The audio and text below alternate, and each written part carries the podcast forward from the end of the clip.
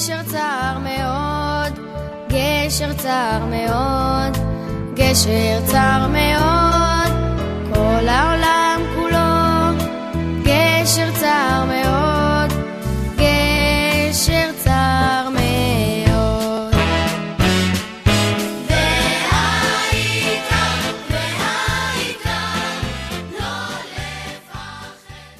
Conheça você também o nosso endereço na internet, caraguila.com.br, e descubra por que estes shiurim se tornaram referência para milhares de Yodim no Brasil e no mundo. Torah Sound, aproximando a Torá de você de forma autêntica e agradável. Fique agora com mais um shiur do Rabino Caraguila. Vamos boa noite. Eu vi uma, um conceito muito bonito. Tem um livro chamado Netivot Shalom. E faz alguns anos eu vi um conceito super eh, interessante, algumas perguntas talvez a gente nunca tenha pensado. Eu queria compartilhar com vocês. Tem algumas perguntas óbvias, se a gente já pensou sobre elas, que se a gente for olhar a história da saída do povo judeu quando saíram do Egito, e Tziat Mitzrayim, tem uma ideia interessante e obviamente que Bezerra Hashem isso vai levar a gente ao nosso dia a dia. Bnei Israel teve 10 makot. O povo judeu receberam 10 pragas na saída do Egito. Quer dizer, participou, vamos chamar assim, né, das 10 pragas que houveram no Egito. A última das makot é chamada Makat Bechorot, a morte dos primogênitos. E daí que vem o nome de Pesach. A festa de Pesach vem de Makat Bechorot. Em inglês até se fala, fica mais fácil, Passover. Pesach em inglês é chamado Passover. O que é Passover? Passou por cima. Pesach em hebraico é pular, passar. Daí que vem a festa de Pesach. O que, que tem a ver com Makat Bechorot? Hashem falou o seguinte, olha, eu vou pedir para vocês colocarem sangue do Korban Pesach no batente da porta de vocês. E quem eu, Hashem, falando, vê que colocou sangue, eu vou pular essa casa, Pesach, Passover, e aí ele não vai ser atingido pela Makat Bechorot. Aquelas casas que não tem isso, o que acontece? Serão atingidas. Obviamente, uma pergunta curiosa, que se um egípcio colocasse sangue, não adiantava nada. Mais curiosidade, se um Yehudi não fizesse esse korban e colocasse o sangue no batente, ele sim era prejudicado. Era. Prejudicado. Agora a pergunta que existe aqui é o seguinte: está escrito na Torá o seguinte passuco: Vehaya dam lachem leot alabatim, velo yebachem negev lemashchit. Olha, você vai colocar o sangue no batente. Qual vai ser o benefício disso? Que aí você não vai ser atingido pelo Makat Bechorot. O primogênito, você e eu que estiver na casa, não vai ser atingido por Makat Bechorot. Pergunta óbvia é a seguinte: todas as outras Makot, quem sofreu com elas? Os egípcios. Os Eudim não sofreram. Que tipo de esforço os Eudim precisaram, fazer para não ser afetado? Nenhum. Por exemplo, Makat Dam, primeira Maká, né? Dam Tsefardé, a famosa música. Primeira Maká é Dam o sangue. O Yehudi pegava um copo d'água, era água. O egípcio roubava da mão dele, todo mundo conhece, era sangue. O judeu pegava o copo de volta, virava água. E a brincadeira ia até lá. Então, na verdade, o Yehudi só o fato de pegar o copo na mão já virava água. Quando o egípcio roubava dele, virava sangue de volta. Quer dizer, o judeu não precisava fazer nenhum esforço durante a estadia dele no Egito para não ser afetado pelos dez pragas. Pelas nove. Quando chegou em Makat Bechorot, na última praga, a morte dos primogênitos, gente falou o seguinte, olha, se você, querido Yehudi, não colocar sangue no batente da sua porta, a Makat Bechorot vai afetar, lo aleno, você também. A pergunta que ele faz, o Rebbe de Slonim, no livro dele, Netivot Shalom, é o seguinte, por quê? Todas as outras Makot até agora não precisou fazer nada, por que agora precisou colocar um sinal? Mais ainda, por exemplo, tem outro, tem um Midrash, o Midrash conta pra gente que na, na praga dos animais ferozes, por exemplo, havia um animal feroz dentro da casa do egípcio, um, um leão. O leão estava bravo, o egípcio estava morrendo de medo, se trancando no quarto, o leão abria a porta e o, Egi- o Yehudi chegava lá do lado, o leão abaixava a cabeça e o que, que o Yehudi podia fazer no leão? Abu sacana! Não fez nada, só o fato de ser Yehudi já dava o privilégio. E o fato de ser mitzi egípcio, ele já sofria. E daí por diante em todas as outras makot. A pergunta é, por que na última macá, Hashem falou, olha, se você não colocar o sangue no batente, você vai ser prejudicado igual os egípcios.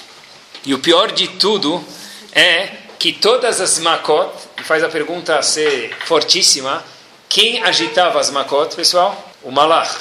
Tinha um anjo, e cada anjo, enviado de Hashem, obviamente, esse anjo, esse malach, ele coordenava os makot e acertava os egípcios e não acertava os Yehudim. Porém, Makat Bechorot, quem coordenou as makot, a gente fala na Gada de Pesach, Ani velo malach. Ani velo shaliach. Ela kadosh baruchu bichvodó ubeatzmo. A gente fala na Gada de Pesach, quer dizer, todas as makot foi um anjo enviado de Hashem. Na Makad, Makad Bechorot, na última praga, foi a Kadosh Baruch Hu Beatzmo. Então essa é a única Maká que a gente teoricamente diria que não precisa fazer nenhum sinal, porque Hashem não vai se equivocar. Então por que justo nessa Maká precisou que Yodi fizesse um sinal? Ele responde uma bomba de resposta. Ele diz o seguinte: Na saída do Egito, aconteceram duas coisas, duas, dois benefícios, vamos chamar assim, para o povo judeu. Primeiro benefício é que nós passamos de escravos para Benechorim. Benechorim é livres. Até agora, tudo que eu fazia era para o faraó. Se um Yehudi encontrava uma moeda no chão, de quem era a moeda? Do faraó. Se o Yehudi encontrava um diamante no chão, de quem era? Do faraó. Agora, o Yehudi é livre o que ele achar na rua é dele. Muito pelo contrário, os despojos dos egípcios vieram para os Yehudim, a gente ficou livre. Mas tem um segundo ganho na saída do Egito, que nós viramos um povo.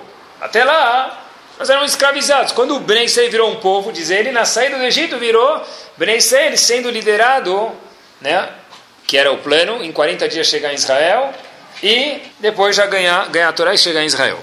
Diz ele o seguinte, então, qual a sua pergunta? Por que precisa fazer, o, o, colocar o sangue no batente? Diz ele, porque olha, Habibi, para virar um povo, Hashem falou, já não adianta mais, já não me serve mais, eu não posso mais separar entre você e o egípcio. Por quê? Enquanto você estava no Egito, eu estava falando: olha, eu vou, eu vou proteger esse, esse, grupo.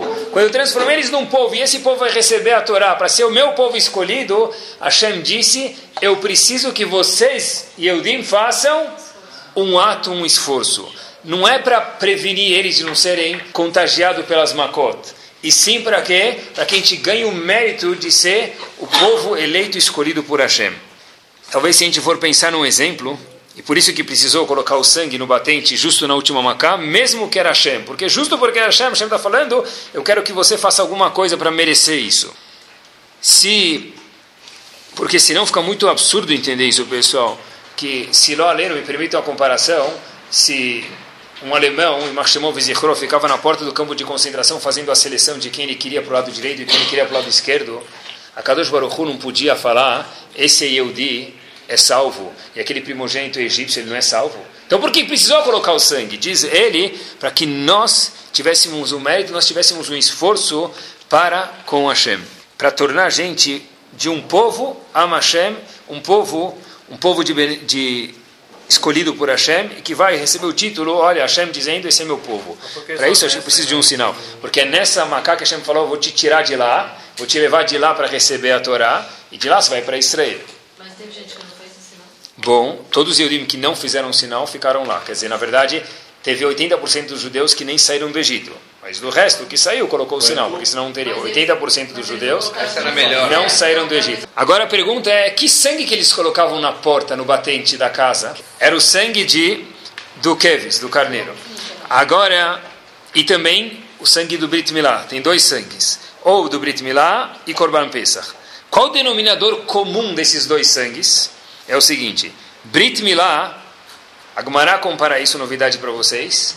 Haná entregou os sete filhos dela para Hashem, para que eles não fizessem idolatria Vodazara. A Gumará conta para gente quando alguém faz Brit Milá, para a mãe, para o pai talvez o pai é um pouco mais frio, mas para a mãe que saiu da barriga dela, do ventre dela, o bebê, é como se fosse Haná entregando um filho, porque para a mãe ver o filho fazendo Brit Milá e o Moel, entre aspas, com respeito, machucando o bebê dela, dói para a mãe. Então, na verdade, Brit Milá requer uma messirut, né? fecha uma devoção, pelo menos da mãe. Com certeza. Do pai, às vezes, se ele for mais sensível, se ele for durel, da mãe. Korban Pesach, qual é o denominador comum com Brit Milá?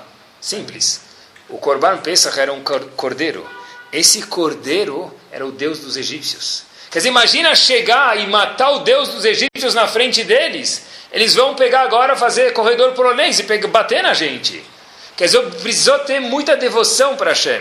Então Hashem falou o seguinte, olha, se você quiser sair, coloca o sangue do Brit Milá e do Korban Pesach, onde os dois têm como denominador comum o que é Messirut Nefesh, devoção para Hashem, e nesse caso você vai ser salvo do Egito e só com isso. Por isso que precisou de Messirut Nefesh. Hashem está falando para a gente, logo na saída do Egito, um componente que é importante para que a gente saiba viver hoje em dia, eu acho. Se você quer fazer parte do meu povo e viver como eu quero, eu vou pedir para você uma coisa, Habibi.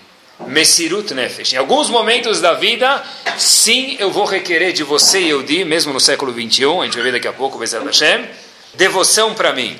Igual que eles colocaram o sangue do Brit e do Korban Pesach. Coloque sua contribuição na caixinha de Messirut Nefesh no século 21. E se não, você vai ficar no Egito forever, porque é isso que aconteceu com quem não participou dessa alahá que Hashem pediu. Pessoal, tudo que vem fácil na vida, vocês podem explicar isso melhor do que eu, vai fácil.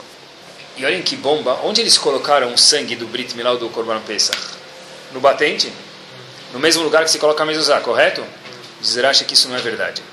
Rashi fala para a gente o seguinte, o Pasuk fala, Ve'alachem ve'hayadam lachem leot, diz o Pasuk o sangue vai ser para vocês um sinal.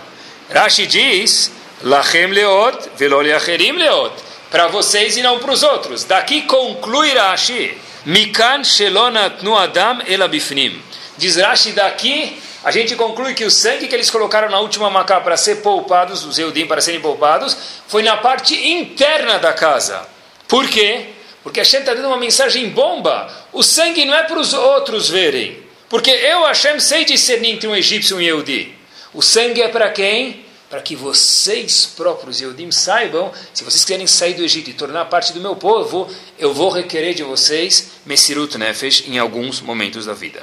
O Midrash pergunta até que quando os Yehudim saíram do Egito, eles eram sinceros e falaram, olha, Manishtana anachnu deles. Qual a diferença entre a gente e eles? Que mérito a gente tem, nós Yehudim, de sair do Egito enquanto eles vão morrer os egípcios. O que, que a gente tem a mais do que eles? É Hashem falou, mas eles queriam falar algum mérito que a gente fez. Então Hashem falou para eles: olha, de fato vocês têm razão. Eu vou pedir para vocês colocarem o sangue do Brit Milá e o sangue do Korban Pesach para liberar vocês. Por quê? Porque esse vai ser o mérito que eu vou requerer de vocês. E esse mérito vocês vão ter, os egípcios não vão ter. Isso vai fazer eu salvar de vocês, salvar vocês do Egito e responder a pergunta em que mérito vocês têm. Sabe que na escola a gente vê isso. Sabem que tem algo chamado conselho na escola. Eu trabalho em escola, então eu lembro, não sei se vocês lembram. Os bons alunos não lembram, os alunos mais ou menos lembram. O que, que é conselho? Na escola, quem vai mais ou menos, tá bom? Ou ele vai menos menos, ele está mais ou menos. E aí ele tirou, vamos dizer que a média é 6, arredondou, a média deu 5,5. Então ele vai para o conselho final. E para o conselho final o que eles às vezes podem arredondar alguns décimos, dependente do bom humor do, dos professores, do coordenador, do diretor, um pouco mais, um pouco menos. Né? Falta um pouco de nota, fechar um pouco os olhos. Então a gente falou, olha, eu posso até fechar os olhos para você, mas se você quer passar de conselho, você precisa tirar quanto? Cinco e meio, você mede assim. Você tirou três, meu conselho é estude para a segunda época, não vai ter conselho. Kadosh Baruch falou para eles, olha, se vocês querem sair do Egito, vocês precisam tirar cinco e meio pelo menos, se a média é seis. E para qual, qual foi o nosso 5,5 na nossa prova? É o sangue no batente do Korban Pesach, o Dam Brit Milá, que ambos têm como denominador comum Mesirut Nefesh, devoção para Hashem. Qual é a primeira mitzvah da Torá?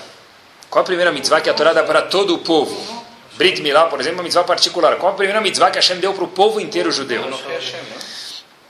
Para Bnei Israel, a primeira mitzvah que existe dentro da Torá está escrito a Chodesh Azelachem Rosh Chodashim. Essa é a primeira mitzvah que existe, é Kiddush HaChodesh, santificar o mês.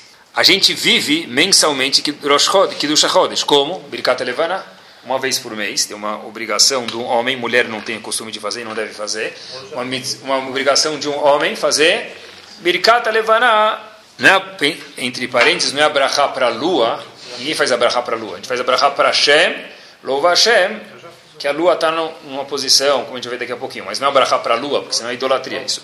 Tá? Quando que é Rosh Chodesh, pessoal? Quando, que come... quando é o Rosh Chodesh? Se eu quero saber quando é Rosh Chodesh, eu vou olhar para a lua, o que, que eu vou ver na lua no Rosh Chodesh? Quase nada. Porque se você vê na lua, Rosh Chodesh é quando a lua começa a aparecer. Se o céu estiver muito claro, talvez você vai ver um pontinho. Talvez, nem provavelmente não vai ver. Não dá nem para ver a levana, não dá nem para ver a lua.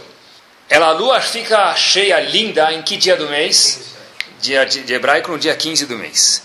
Fantástico, a lua está cheia, está crescente. Passaram-se 15 dias, você vai fazer Birkat Levaná, que você vai ler no Sidur? Absir, no proibido. Se você quiser fazer Birkat Levaná, você vai fazer até o dia 15. No dia 15, quando a lua estiver cheia, pronta para o momento Kodak, aí já não pode mais. Estranho. Poxa vida. É aí que dá para ver a lua de verdade, é aí que já não pode mais. Por quê? Porque a primeira mitzvah que Hashem deu para a gente, na mesma linha de pensamento, é do Shachodesh. Hashem está falando para a gente, olha, quando eu quero que você me louva, quando a lua está escura, em momentos de escuridão. É aí que de verdade a gente vai ver o que é um Yehudi.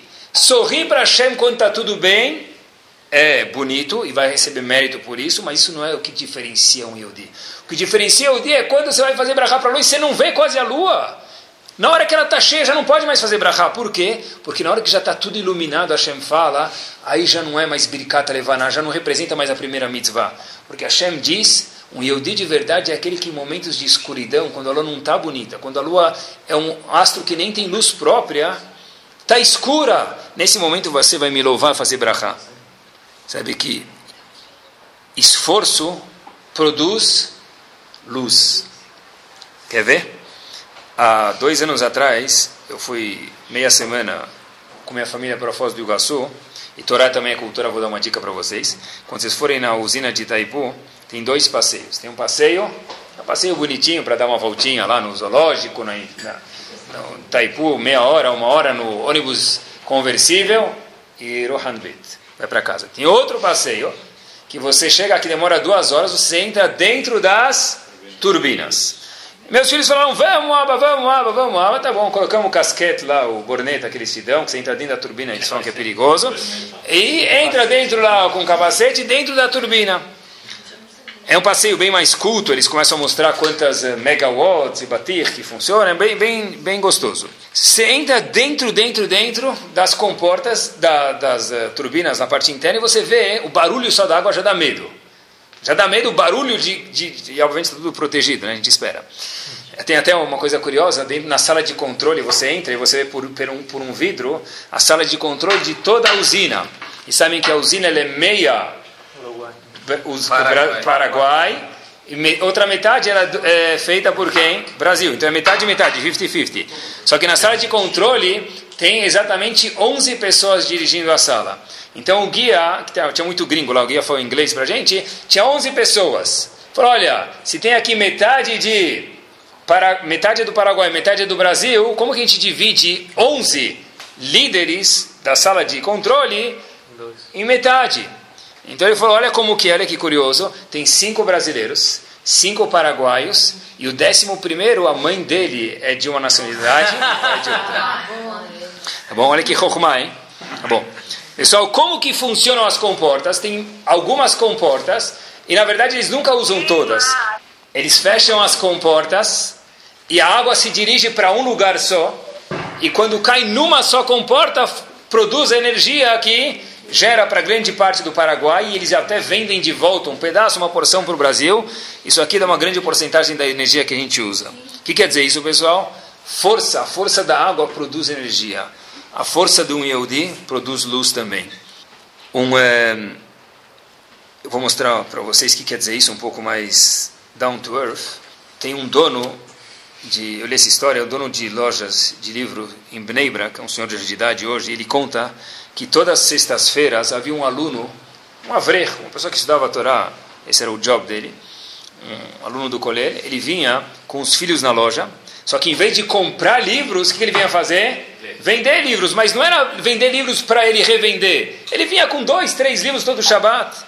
Então eram livros que estavam um pouco usados, melhores condições, o dono da loja comprava um preço melhor e esse indivíduo pegava o dinheiro.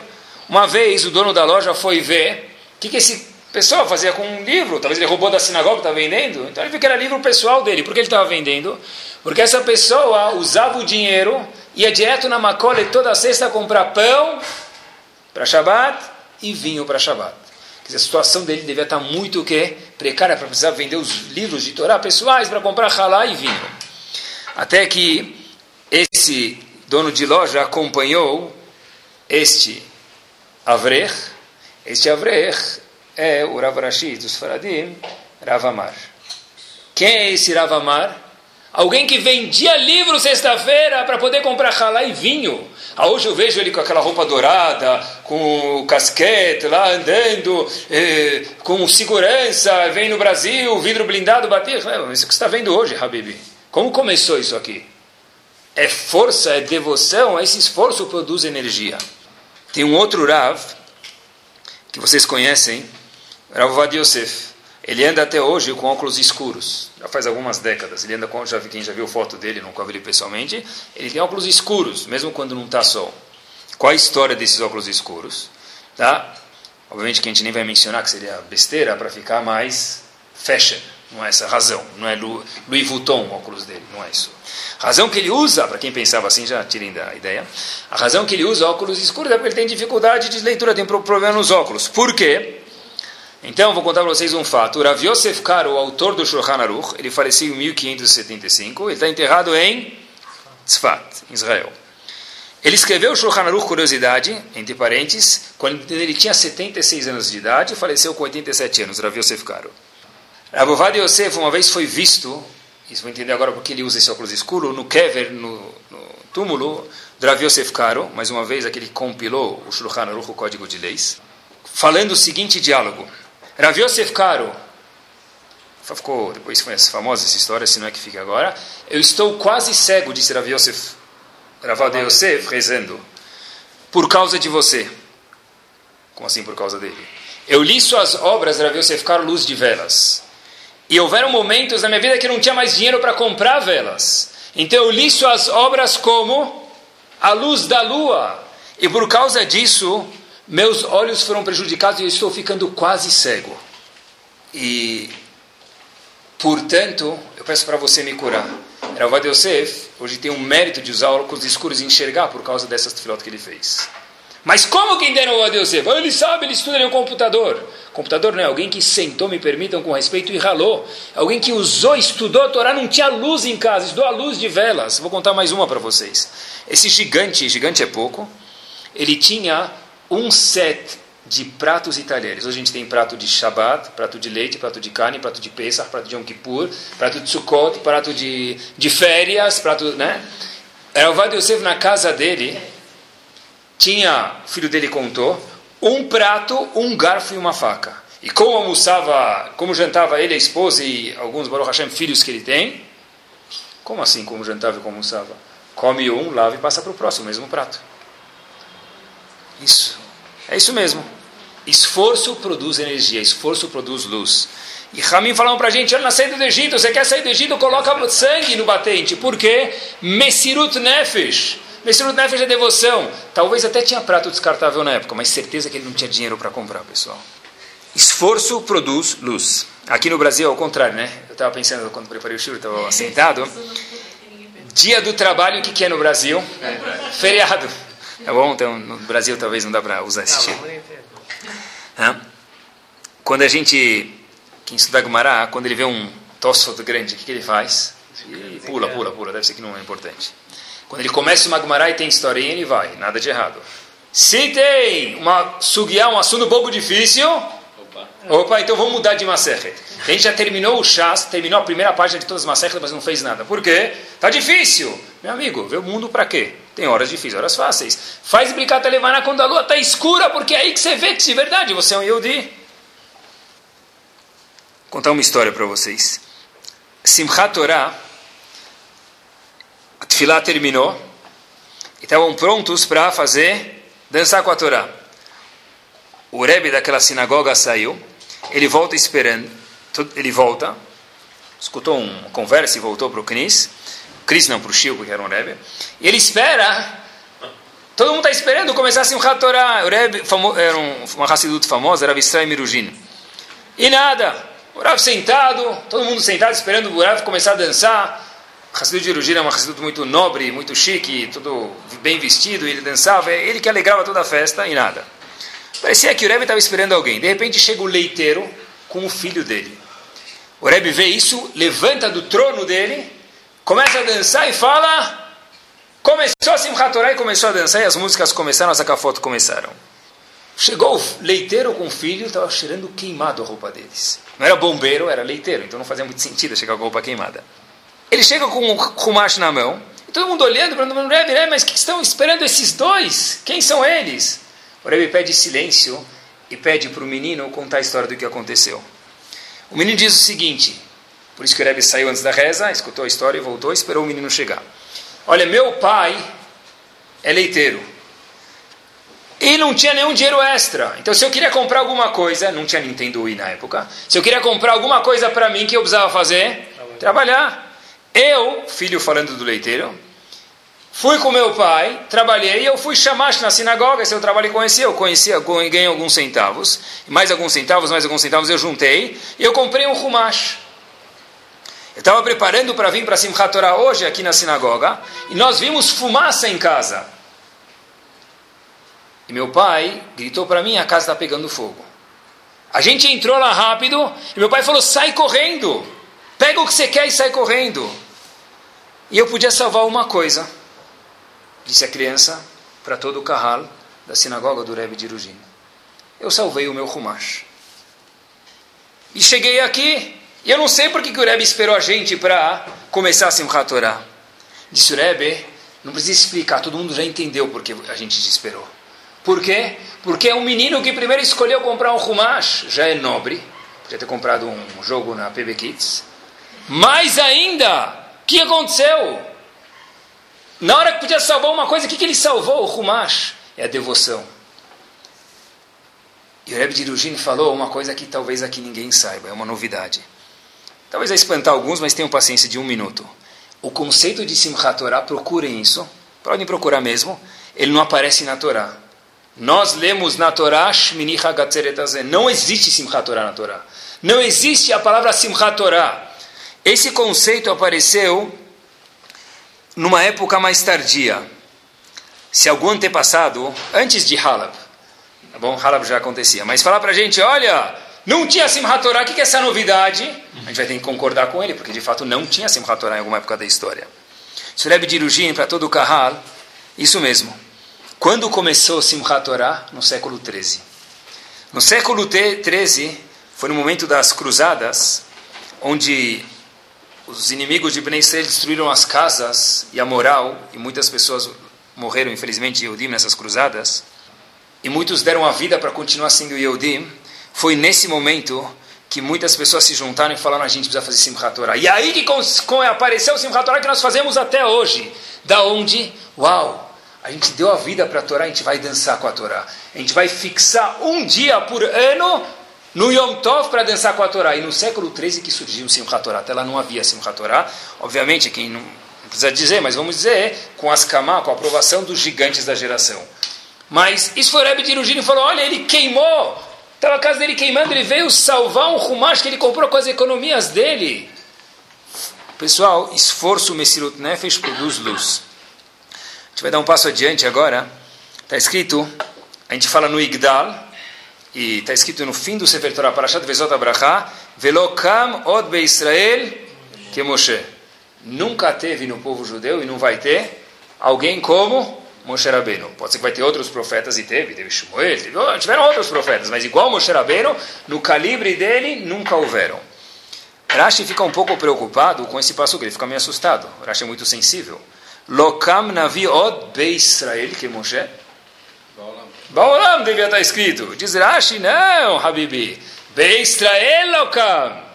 Aval Beumot Goim Kam. Nos outros povos sim teve alguém. Quem foi outro profeta que era igual Moshe Rabbeinu? Todo mundo conhece Bilam. Hazako Baruch. Bilam, o profeta. Quer dizer, Moshe Rabbeinu é o top. E Bilam também é o top. Só que dos não Eudim. É lindo isso, é, é comovente. Talvez se a gente pegar um clique, a gente vai chorar, vai limpar as lágrimas. Mas é absurdo isso. Por quê? Pessoal, se a gente for encarar a Torá de verdade, dói um pouco, mas a gente aprende. Quem é esse personagem Bilam? Bilam, se a gente fosse ver hoje ele aqui em Genópolis, ele já está no barzinho bebendo cerveja, 11 e meia da noite. Quem era Bilam? Me permitam, com respeito, eu vou contar para vocês. Bilam era exemplo de segunda. Bilam não pegou segunda época em Midot, ele pegou DP. Bilam bombou, repetiu de ano 12 vezes e pegou DP ainda. Bilam não passou de ano. Que Midot que Bilam tinha? Quer ver? O Pirkei Avot conta pra gente. Quais são as três piores Midot que pode existir? Nem para o inimigo a gente não deseja. Kiná, Tavá e Kavod. Sim, Kiná é inveja, Tavá é ficar desejando tudo que os outros têm, e Kavod é ficar sempre procurando honra, orgulho, né, respeito. Bilam tinha as três. Bilam era perfeito, ele tinha três em um. Eu ia comprar uma coisa, está escrito, um aparelho de som está escrito três em um. Bilam tinha três em um, Kiná, Tavá e Kavod, tudo errado dentro dele. Tá bom, isso aí tá, tá Rabino, você está bitolando. Tá bom, vou contar para vocês o que o Mará em Sanedrin conta para gente. Na página 105, o Talmud conta para gente em Sanedrin o seguinte. Bilam tinha um Rolls Royce. Quem era o Rolls Royce de Bilam? O Hamor dele, o burro dele era o Rolls Royce, não tinha, não tinha carros que a gente tem hoje em dia. Bilam tinha o burro dele. Só que me permitam mais uma vez, o mesmo burro de Bilam diz para a gente, Rashi no Humash, diz o Talmud para a gente em Sanedrin, ele era o companheiro de Bilam, noturno. Entenderam o que eu quis dizer? Tá. Talmud conta pra gente que o namorado de Bilam, tá bom? Vamos dizer assim, tá bom? Já deu para entender. Era o burro dele. De manhã ele transportava ele, à noite, Aleta Kabusakana. Ele casava com o burro. Quem era Bilam? A gente não encontra. Bilam, nem, nem, nem no bar da esquina a gente não ia ver ele. Falei errado para vocês. Bilam estava mais longe do bar da esquina. Tava, nem, nem no bar não iam aceitar ele. E de repente vem o pastor que fala para a gente, Lokam od Lokam navi od be Israel que Moshe. Diz Rashi, um povo judeu não nasceu, mas Bilam teve para os outros povos. Como assim? Está comparando Bilam com Moshe Rabbeinu? Se Rafetz Chaim escutasse isso, ia dar um tapa na cara da pessoa, falar Mutzi Shemra. Está comparando Bilam com Moshe Rabbeinu, Rashi? Trazendo do Talmud.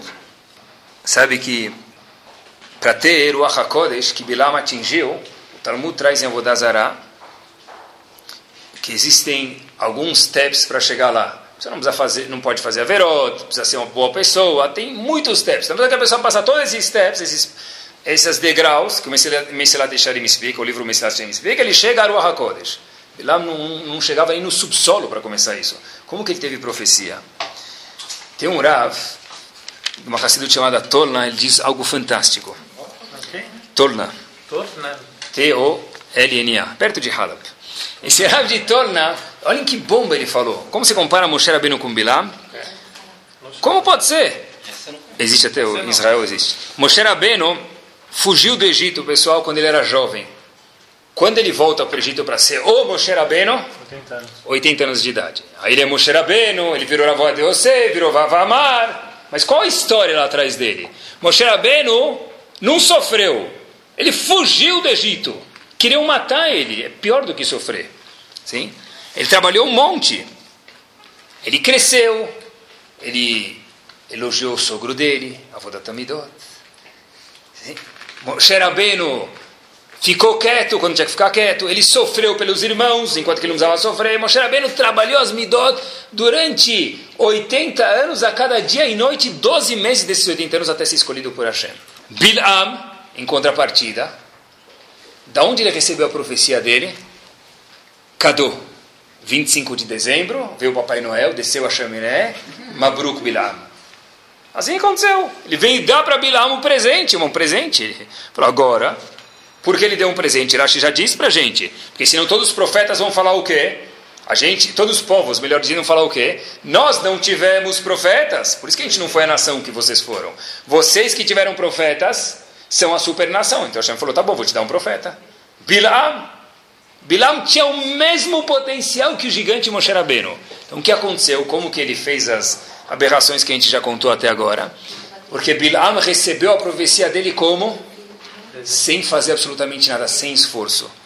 E alguém que recebe as profecias, ou qualquer coisa na vida sem fazer esforço, vem fácil e vai fácil. Não se esqueçam a Gemara compara Bilam com Moshe Rabbeinu. Como? Porque Bilam tinha o mesmo... Se Rashi não falasse isso, a Gemara não falasse isso, seria absurdo alguém falar isso. Ele tinha o mesmo potencial que Moshe Rabbeinu. Porém, que aconteceu? Ele não trabalhou nada. Não trabalhou as midot, não trabalhou nada. Por isso, Bilam virou o que ele virou. E Moshe Rabbeinu, Leavdil, se transformou na estrela que se transformou. Essa é a diferença de alguém que suou a camisa, construiu, trabalhou na garagem, mudou para um escritório, abriu uma empresa e hoje ganha X, para aquele outro indivíduo que herdou a propriedade do pai e ganha o mesmo X. Quem vai curtir mais? Quem vai desfrutar mais? Quem é mais o trabalho? Eu que trabalhei ou eu que ganhei tudo de português, bem claro, mão beijada? Quem trabalhou, esforço produz energia. Ah, mas ele também tem. Tem, mas não é ele, não é parte dele. Por quê? Porque ele ganhou tudo isso, ele nem sabe quanto isso vale. Quantas a gente fala para alguém, está esbanjando, vai trabalhar, ver quanto isso vale para depois você gastar o que você gasta. O que, que a gente está querendo dizer? Eu me esforcei, eu sei o valor do dinheiro, você não sabe isso. Quem ganha na loteria, eu, eu não tive ainda o, o esse sentimento para poder explicar para vocês, mas, na verdade, parte desse sentimento eu já tenho, porque Baruch Hashem eu tenho uma família de Torá e vale mais do que a loteria. Mas, digo isso com convicção, quando a gente olha para o que acontece no mundo aí, mais do que mega sena acumulada. Isso eu falo para vocês com convicção e ninguém me tira daqui. Mas, mas, na loteria que tem na, no, no, mundo, na, na no, aí, econômica, então a história diz que aqueles que ganham dinheiro depois de alguns anos estão aonde? Na sola do sapato. Todo mundo vai lá, dois por um, termina no, na horizontal, mas antes deles falecerem, eles terminam em dívidas. Por quê? Você ganhou quantos milhões? A pessoa fala, com esses milhões, meu amigo, você gasta tanto, já começa a pensar, né? Se eu ganhar esses milhões, se eu gastar tanto por mês, eu viver 140 anos, o dinheiro não termina. Como que ele terminou? Habibi, tudo que vem fácil, vai fácil. Tudo que você trabalha, você soa, você aprecia mais. Eu não queria que vocês traduzissem esse shiur só com, com a letra S, com duas barrinhas, em português um cifrão. Se a gente pensar só em dinheiro, talvez vale, mas não acho que a gente veio para esse mundo só para isso essa ideia vai muito mais longe. Em relação a casamento, pessoal, em relação a Shalom Bay, não existe nada que vem sem esforço. O seu Shalom Bay, meu querido, a sua relação com seus filhos vai ser diretamente proporcional ao tempo que você investe. Não na fábrica. Porque muitas pessoas falam, e é um equívoco isso, apesar que a intenção é das melhores, eu trabalho 12 horas por dia, tem alguns mahmerim que são 14, para os meus filhos.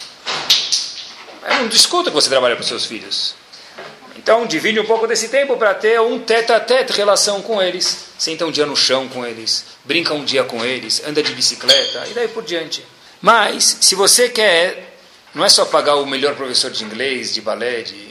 Não, isso é uma coisa. Tá bom, mas e emocionalmente? Cadê? Então, se você quer produzir energia no seu casamento, no rinur dos seus filhos, precisa investir tempo, esforço e dinheiro, que isso, Baruch Hashem, a gente sabe fazer.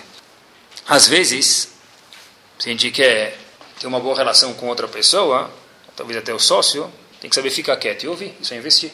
Mas eu tinha o que falar agora. Bom, talvez tenha horas que ele também tinha o que falar e você tem que ouvir. Em casa também, isso é investir. O estilo também vai para um outro âmbito, em relação a kashrut, por exemplo. Ah, não vou, não vou inovar nada aqui, só vou lembrar o que a gente já sabe. Né? Yehudi não é fácil. Yehudi não é fácil, kasher. Ah, quando eu fui para o México, para a Argentina, para Nova York, eu queria procurar um lugar que não tinha comida tarefa, kasher e eu não achava. Todo lugar tem alguma coisa kasher. E quando eu vou ao Brasil, se eu sair de tal região metropolitana já a água tem caché por enquanto, mas mais do que isso já talvez não vá achar muita coisa. Pode ser que sim, pode ser que não. Mas de fato, Habib, Hashem falou quando saiu do Egito. Quem falou que para ser um Yehudi precisa ser só na moleza? Onde está escrito isso? Quando dá para ser fácil, quando dá para ser cômodo, por que não? E quando não dá? Birkat Levana, lembre-se, nós fazemos quando a lua está escura, porque é aí que a gente vê quem é um Yehudi de verdade. Yom Kippur, quem balança na sinagoga, é moleza isso. Quando sai da sinagoga, e está lá no avião e não chegou a comida kasher, o que, que você come? Quando não está em casa, e alguns avós de, de, de, alguns de nós deu a vida na Segunda Guerra para não comer taref, e eu vou me permitir aí na esquina comer uma coisa que não é kasher, tem que passar pela cabeça de Yodi. Messirut Nefesh. Ah, é difícil dar macer. Ah, é difícil daí. Parte do Yodi. A gente veio para o mundo para habilitar um pouquinho, fazer um pouquinho, faz ginástica. Ele vai na academia, ele pega, me dá, me dá o personal, fala para ele, me pega tal, pega 12 quilos, levanta. É, vamos, vamos, eu tô, para mim tá bom um quilo. Para levantar um quilo, Habibi, você pega a sua garrafa de diet, né? Você pega com o seu nome personalizado já hoje, né? Diet Coke, e fica levantando ela abaixando. Não precisa vir aqui. Você vem aqui para malhar. Nós viemos no mundo quando dá para ser cômodo dá e quando não dá para malhar. E qual o problema? Se acostumar com isso. Ah, cuidado do da. Se fosse, se no meu elevador tivesse elevador de Shabbat, e babá de Shabbat, e sinagoga de Shabbat, e tivesse minyan dentro da minha casa, e não precisasse de 10 pessoas, e não tivesse discurso, e não tivesse leilão. Mas peraí, se tivesse tudo isso, não teria graça. E se tiver graça, ótimo. E se não tiver, tá bom fazer esse esforço, essa contribuição, colocar uma moedinha na sacola de Brenser chamada Misirut Nefesh Devoção. Isso é parte de um Yehudi. Quem falou que ia ser fácil? A pessoa nasce, qual a primeira coisa que o médico faz depois que o neném sai da, do ventre da mãe? Dá um tapinha nele. Razito, nem nasceu! Não tem nem dele sorrir para você reclamar com ele, nem chorar. Por que ele dá um tapinha? Ele chorar, é para chorar mesmo. Para que chorar? Para abrir os poros, para poder respirar. Mas ele nem deu um beijinho na mãe. A mãe que merece dar um beijo, sentar no colo da barriga da mãe, é o que ela mais quer. Só se você dá um tapa no teu filho. Alguma mãe reclama desse tapa? Porque ela sabe que é para respirar. Algumas vezes a gente recebe alguns tapas, e daí? Tomara que não, mas quando é, isso é parte do Yehudi. O Yehudi está aqui em Genópolis, está no Brasil, está nos quatro cantos do mundo. E se não for Yehudi, com certeza um israeli tem algum lugar. Onde você for, você vai achar um israelense. Por que isso? Porque onde você vai, você encontra um Yehudi. O Yodi é o símbolo de devoção, é isso mesmo, é o símbolo de século XIII fazer Simchat Torah, depois das cruzadas. Por quê, como a gente mencionou antes? Porque isso é um Yodi, meu amigo, isso é um Yodi. É mostrar, olha, nós estamos aqui, nós, a gente deu a vida, a gente faz questão de dançar com a Torá porque a gente está aqui. Olha aqui que é um. Não interessa agora se ela está certa ou está errada, mas sintam só o que quer dizer devoção. Degustem um pouquinho, pessoal, o cheiro do que é devoção. É, degustação hoje, curso de culinária, de. Como fala isso? de doces, degustação para o bar mitzvah. Isso, vamos lá. Um Rav, aconteceu essa história, mas é exatamente assim foi. Um Rav foi visitar alguma cidade, ou foi de um país para o outro, ele ficou num hotel, perto do Betacâncer de Shabbat. Ele, sexta-feira à noite, ou sábado de manhã, não sei a história, ele entrou no banheiro e trancou a porta para usar as facilidades. Quando ele tranca a porta, igualzinho a porta do, do avião, acendeu a luz. Shabbat de manhã. Ele acendeu a luz. Aí, um monte de gente já está com o dedo fazendo oi, oi, oi, ai, ai, ai, oi, oi. Eu preciso comer, eu preciso rezar, preciso de minyan, minha avó está me esperando, se eu não ligar para minha empregada, se eu não descer lá embaixo, vai um monte de cálculos, mutarim lachem, mutarim lachem, mutarim lachem. Ele, achei que já me exotava etzivar, liftou a reta dele, ele abre a porta e sai. Talvez certo, talvez errado. Perguntem para um Rav, não é para o momento agora. O que, que esse rabino fez? Ficou o Shabat inteiro no banheiro. Não podia nem estudar a Torá, que é o que ele sabe fazer. Nem pensar. Quanto tempo já pode olhar para aquele sanitário? Já não tem mais nem o que olhar lá. O chuveiro, a, a pia, o que, que vai olhar? Ficou o Shabat inteiro no banheiro. Puxa, é o sonho de qualquer pessoa, né? Onde você passou o Shabbat? Ah, passei no banheiro lá, tá uma beleza. Nem para sair, não podia sair porque não tinha relógio, não sabia que horas terminava o Shabbat, não tinha janela, não sabia se já escureceu. Aconteceu essa história exatamente assim. Ah, não é para o momento, talvez sim, talvez não. Depois eu posso, se alguém quiser acontecer com ele, me pergunta antes. Mas, mas a degustação que tem da história, pessoal, isso que é um Yehudi de verdade. É ser na hora do aperto nós vemos quem é Yehudi. É na hora que a barriga está roncando, que os olhos estão cutucando, que a boca está coçando, que os ouvidos estão coçando, que as midó estão à flor da pele, aí que nós vemos quem é o Yehudi de verdade. Ah, volto a tocar no assunto porque aqui eu sei que é um dos top 10. Kashrut, ah, poxa vida. Tá bom, Estados Unidos eu sei, mas Panamá é aqui na esquina, México é um, dois passos, Argentina é um passo e meio. Argentina e Ponte Aérea São Paulo Rio é a mesma coisa quase. Tá bom, já melhorou bastante, mas ainda não é Argentina, não é etc e tal. Mas, pessoal, isso aí. Yehudi é Messirut Nefesh. Yehudi é Messirut Nefesh. Quando precisa, precisa. Quando não precisa, não precisa. A vida não é um grande iPad. Hoje em dia, as crianças acostumaram, escutei já algumas histórias, então não sei o que aconteceu, então não tem nem hidush mais. Algumas pessoas me contaram o seguinte, que o filho ou a filha dele ou do vizinho, eu escutei algumas vezes já, então me chamou muita atenção, pegou uma revista na mão, colocou a mão na revista e começou a abrir a mão. Aí eu falei, para quê? Ele falou, como assim? Está acostumado com o iPad, Igual que o iPad, você coloca a mão, você abre ela, a imagem aumenta. Ele coloca a mão na revista para a imagem da revista aumentar. Só que Deus me livre, que Shibara, ele não sabia que existia uma revista que não cresce a, a, a imagem. Tá bom. E daí? Será que. E se não for uma coisa exatamente que nem o iPad 5 ou 6 ou o que for? Nem tudo na vida funciona num clique. Eu lembro quando eu estava na faculdade nos Estados Unidos e pediram para trazer alguns papéis. Então eu não tinha carro, fui de carona com um amigo, cheguei lá com todos os papéis. E aí o cara falou: Ah, isso não é americano. Eu falei: Não, sou brasileiro.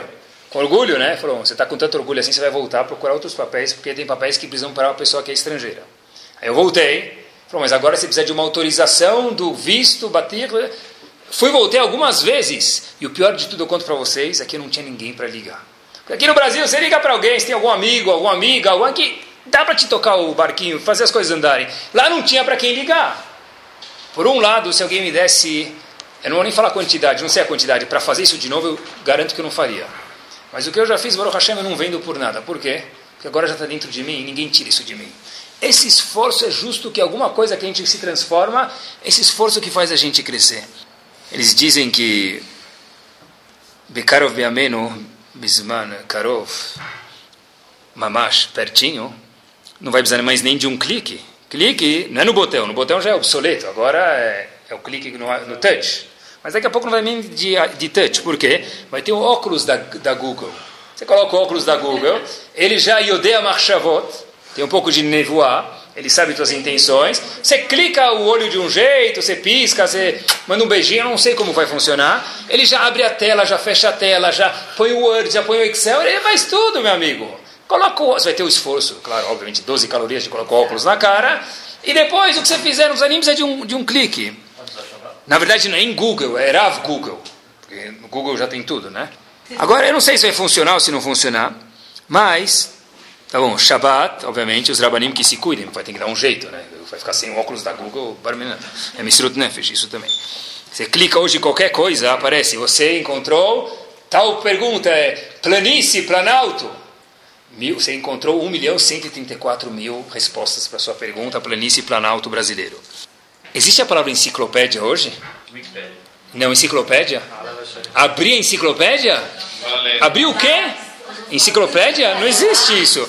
A palavra obsoleta, ela é um louvor para isso. Por que eu falo isso para vocês? Eu estava conversando com um jovem. Jovem, eu estava conversando com um menino algum dia. E esse menino, ele tem de 0 a 15 anos, algum lugar no meio. E esse menino, estava explicando para ele, eu falei, olha, eu queria mostrar para ele algum exemplo. Lembra aquela caixinha que tinha de filme Kodak? Você colocava a moedinha lá dentro e balançava, fazia barulho? Por alguma razão eu queria mencionar algum exemplo para ele. Eu falei, olha, querido, imagina você colocar uma moeda naquela caixinha de filme. Ele falou, o Didi falaria nessa opção, nessa situação? Kuma? Colocar moeda na caixinha do filme?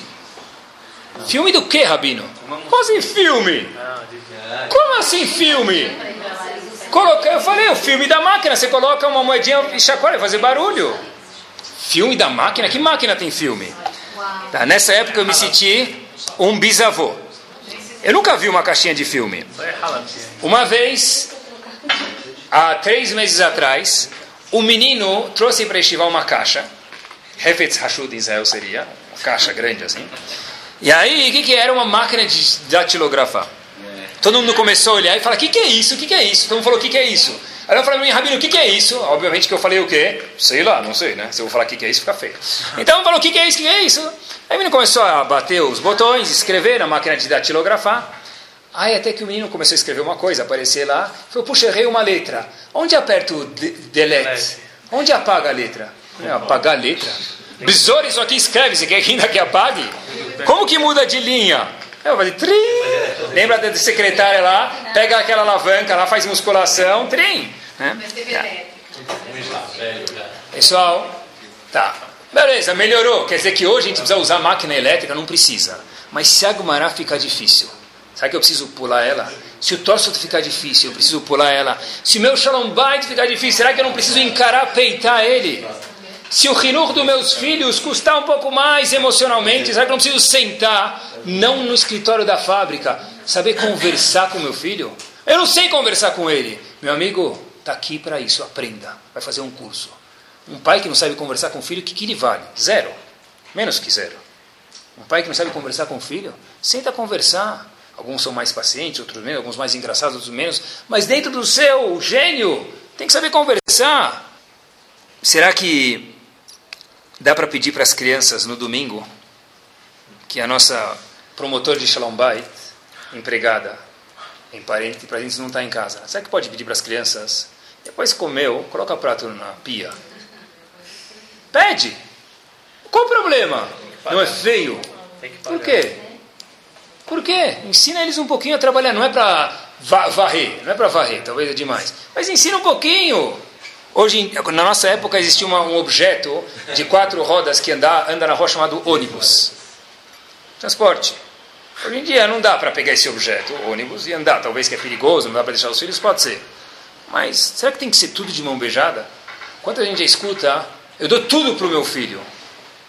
Isso não é um louvor, isso é pejorativo. Eu dou para o meu filho, mas não tudo. Porque senão amanhã, quando qualquer dificuldade que ele tiver, ele vai amarelar.